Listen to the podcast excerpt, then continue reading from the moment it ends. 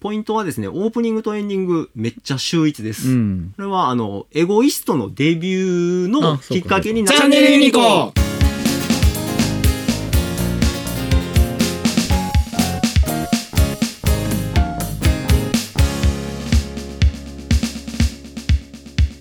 いやいやいやいや。はいはいはい。えー、いい天気ですね、今日はね。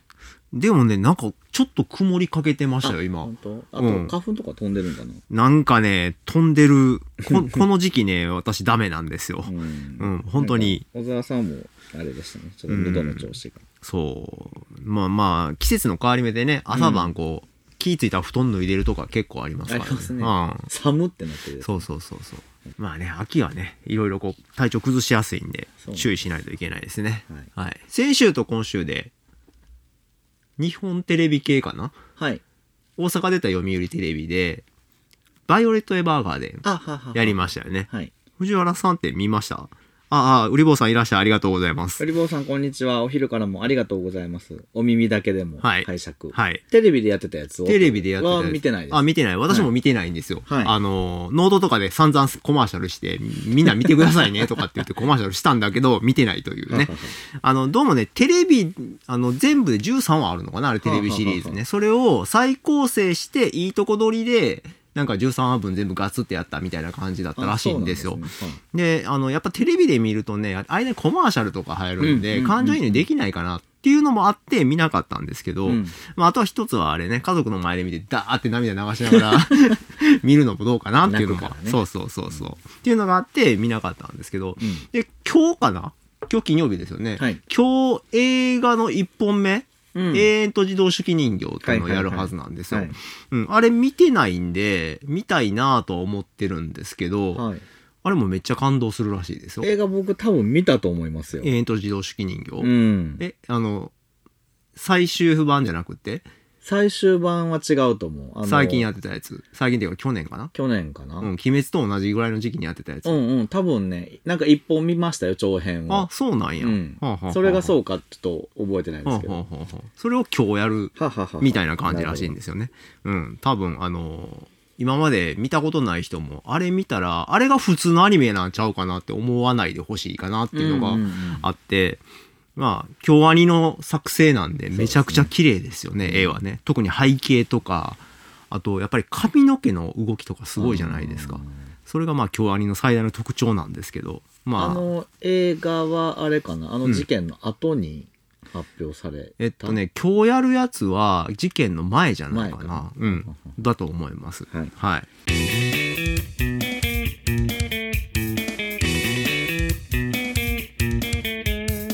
バイオレット・エヴァーガーデンやるんで、まあ、ぜひ、ね、見ていただきたいなと思いますあのね。不思議な現象ね、うんバイオレット・エヴァーガーデンと名前を呼ぶだけでうるっとくるね不思議な現象え、ねねえ、私あの、川澄彩子さんの声聞いただけでうるってきますよ。あの、アンのお母さんね。うんはい。見た方にはわかるかと思うんですけど。はい。はいはい。で、えっと、今日は何をやろうかなっていうことで、私昨日いろいろ考えたんですけど、私と藤原さんってアニメの趣味だいぶ違うじゃない？ですか。違いますね違うと。はい、え藤原さんどっちかというと社会派とか、まあ、はいはいどっちかというと大人のストーリーが好きですよね。そうですね、で、私はもう完全に高校生なんですよ。うん主人公が高校生のものしかほとんど見てない感じなんですね。はいはいで、その高校生ぐらいを主人公に据えた物語で、藤原さんにぜひ見てもらいたいなっていうものうをん3つ持ってきましたと。はいで、最終的に藤原さんが見てくれれば合格。このプレゼンでね、見てくれればね。はい。はい。あウリボーさん見たことないやバイオレット・エヴァーガーデンはご覧になってないってことですかねはいあの私も最初はうん。あの見てなかったけど、うんそれこそ東條さんと話してみたんじゃうないかな、んうん。そうそうそうそう。うん私がご了承して、ぜひ見てよっていう話で。でそ当時僕はフェイトのうん。セイバー？セイバーがかぶって仕方がなかったんですよ、ああ、まあまあ。キキャラ的にはね、金金髪髪の碧眼でっていう感じでね、一緒ですよね。はいはい。なんかキャラかぶってんなと思ってうん見てましたね、バイオレット・エヴァーガーデンはね、あの、ぜひ、ぜひ、ウリ坊さんも見てください。あの、ネットフリックスでしかやってないんですよね、あれね。あそうなんですね、うん、独占配信なんで、ネットフリックス入ってないとちょっと見られないかなと思うんですけど、はい、残念ながらね。うんはい。え？あ旦那さん、夫がアニオタなので、はい。聞いてみます。ああ、あのーバイオルト・エヴァーガーデン知らなかったアニオタではないですね。まあ、アニオタなら知ってるでしょうって話。そうそうそうち。なみにあれですよ、ウリボーさんのあの、旦那さんは、うん真空管アンプを作るのが趣味で、え？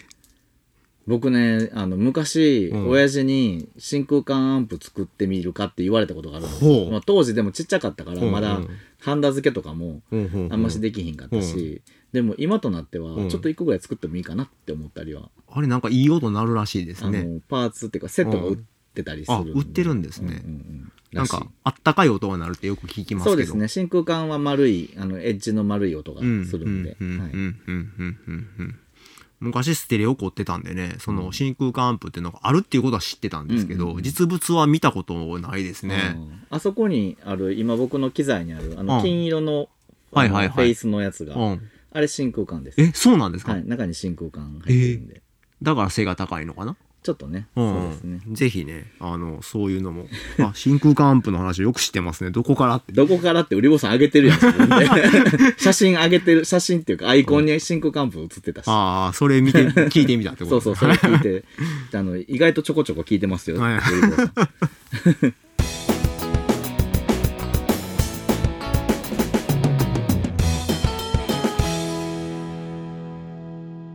まず一番最初がですね、ギルティークラウン。はい。ギルティーって意味してますかこう、罪の。そうですね。はい。クラウンは？は、冠。おそうですね。はいはいで、えっ、と、和訳としては罪の王冠っていうふうに訳されてます。はいはいで、まあ別に、あの、それが何かキーワードになってるかっていうとそうでもないんですけども、ギルティークラウンっていう話はですね、まあ一番最初始まるのが、男の子、高校生の男の子ですね。はいえっ、と、今、絵が目の前に、私と藤原さんの目の前にあるんですけども、まあ気になった方はギルティークラウンで検索していただいたら多分すぐ出てくると思うんですが、はい。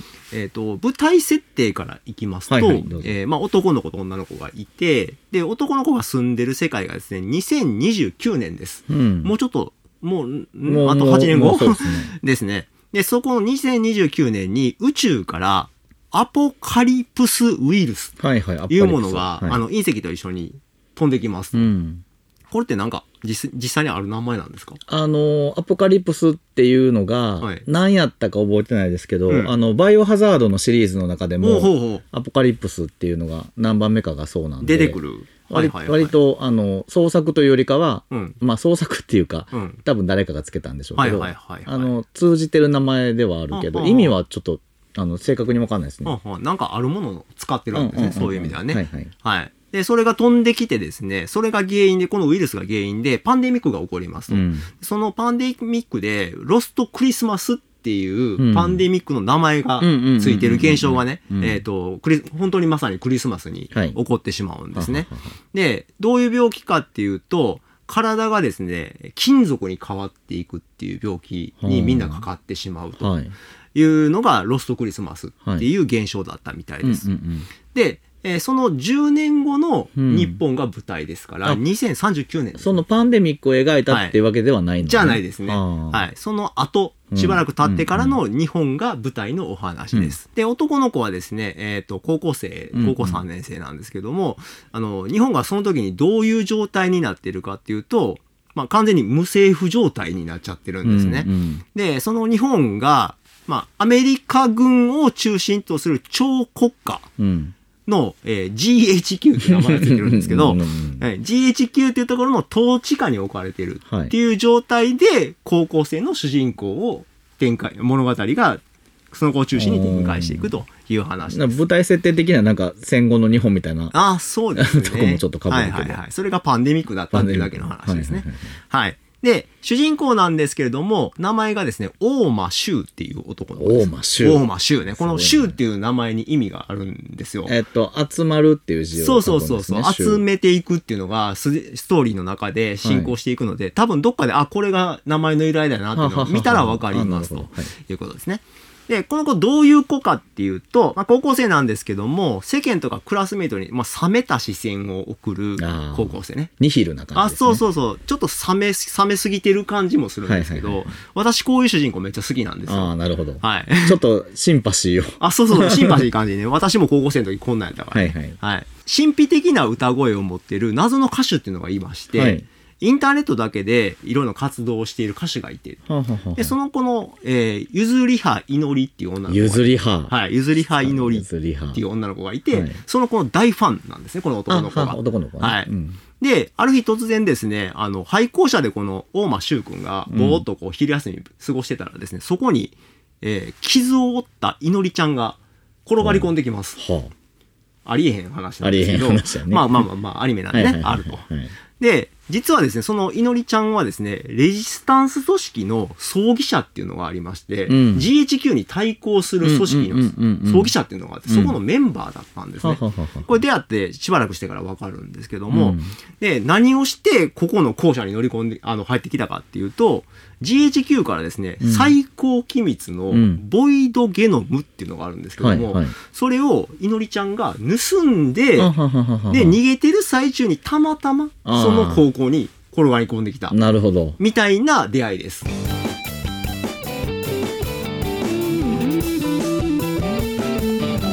まあまあ、ありがちっちゃありがち。はいはいはい。まあありがちですね。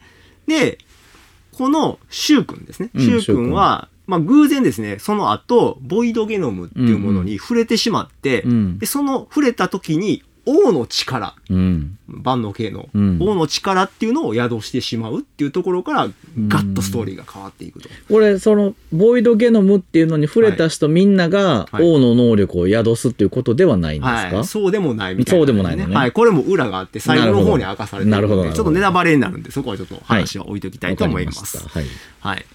で、じゃあ、ボイドって何なのか。んまあ、あの、私たちにはよく馴染みのあるボイドそうですね。あ。の、IT の、はいプログラマーの人には非常に馴染みのある言葉そうそうそう、ですけどね。ボイド。ボイドって言います、ボイドって言うはい。これ大阪の人だけボイドって言うのかな。毎度みたいな感じ、はい。で、えーギルティクラウンの中でボイドという、あの、イントネーションになってますけども、はい何なのかっていうと、このボイドっていうのが、人の体の中にある物質なんですね。うん。で、これは一体何をもとに作られているかっていうと、その個人が持つ恐怖心とか、うんコンプレックス、これがボイドという実体のものに反映されるようにして、一種の武器として実体化します。うん。これが体の中にみんな持ってると。で、えーそのボイドっていうのは全部ですね、すごい力を持ってるんですよ。人間では実現できないような力を持ってると。まあうん完全な武器になるということですね。で、このボイドっていうのを体から取り出すことはできるんですけども、うん取り出して戦う武器として戦って、もしボイドが壊れてしまうと、はその持ち主が死んじゃうんですよ。おー、あなるほど。だから、あの、取り出してはいい、戦ったはいいけども、うんうん武器が途中で破壊されてしまうと、うんその子自身が死んでしまう。んという風な設定になってます。うん。はい。で、えっ、と、このボイドを友達から取り出すことができるのが王の力なんですよ。なるほどね。だから大間修君は自由に友達の体の中からいはいボイドっていう武器を取り出す能力を手に入れた。ほう。これが王の力です。はい。で、このボイドを持ってるのは実は17歳以下の子供だけらしいんですね。うー。うんん、これが、あの、始まりの石っていうのが、大島に落ちた年がありまして、それ以降に生まれた子たちだけが持っていると。まあ、何らかのその関係があるんだと思うんですけども、で、柊君は、まあ、年齢17歳になって、うんうんうんうん自分も該当しているとなるほどね。いうことで、友達の体の中にあるボイドを取り出しながら GHQ と戦っていくと。いうストーリーです。うん。そこから先はね、もうぜひ見ていただきあなるほど。たいんですけど、はいはいはいはい。で、えっ、と、作ったのがですね、プロダクション IG はご存知ですよね。はい、はい、もちろん。あの、サイコパスもやってますし、ね広角機動隊もやってますと。えータツノコプロの。そうそうそうそう。はい。あとですね。これね、最近知ったんですけど、ウィットスタジオっていう、あ進撃の1期2期とか作ってはい、るとこはい、はい、はい。と同じ親会社らしいんですよ。あ、そうなんですね。はい。だから、まあ、あっちもね、すごい、あの、神作画で有名ですけどうんうんうんも、そういったところの系列の会社であるということです。で、声優さんは梶裕貴、これもあの、まあ、エレンね。進撃と被ってますよね。はい。はい。で、中村雄一っていうのが、あの、葬儀社のリーダーとして出てきます。うん。この子の、えっ、と、葬儀社のリーダーの名前がガイっっていう名前なんです。外天外孤独の外なんですけども、外はい。さっきの衆と反対側なんですよ。はあ。衆は集めて戦っていく、うん。外は一人で戦っていく。みたいな、うんもうそう対照的な立ち位置にいる人が中村雄一さんです。うんうんで、ヒロイン、今、えっと、画面には映ってるんですけど、皆さんは見れないです。これがゆずりはいのりさん。かわいい譲り派かわはいい。い茅野愛さんです。茅野さんは聞いたことあるよなんか有名なえっと、このスバのこのダクネスあダクネスねダクネス。ねはいはいはいはい。はいはいですね。あの、といっぱい出てますね。本当うんそうですよねにめちゃめちゃいっぱい出てますね。はい出られてる有名ですね。うんはい。茅野愛さんが、あの、ヒロインの声の役ですと。うんはい。ポイントはですね、オープニングとエンディングめっちゃ秀逸です。うんこれは、あの、エゴイストのデビューのきっかけになったアニメなんですよねほうほうほうほ。うで、いずりはいのりちゃんが歌ってる曲は全部エゴイスト名義でリリースされててまああそういうことかす。はい。私エゴイストのアルバム確か1枚持っててそれの出てくるあ違うかなうんちょっと後で見てみよはい。あのー声はね、あの、茅野愛さんがやってるんですけど、うんうんうん歌ってるところは全部エゴイストが歌ってるみたいな感じですね。で、設定が先ほどお聞きいただいた完全に中二病です。もうまさに中二病。はい無限の力を手に入れて戦うんって、巨大組織と戦って勝つみたいな感じなんでね。はい。で、あと、一番いいのはやっぱこのいのりちゃんが可愛い。いのりちゃん可愛いねめちゃめちゃこ可愛いんですよね。はいちょっと美少女、美少女は美少女なんですけど。大人っぽさがありますよねそうそうそう、ね高校生には見えないでしょ。うん同級生なんですけど、うんで天然なんですよ。うんうんはい。で、歌はもちろんうまい。はいはい。で、ほ最後に細い。細い何それその私ね、細い子が好きなんですよ。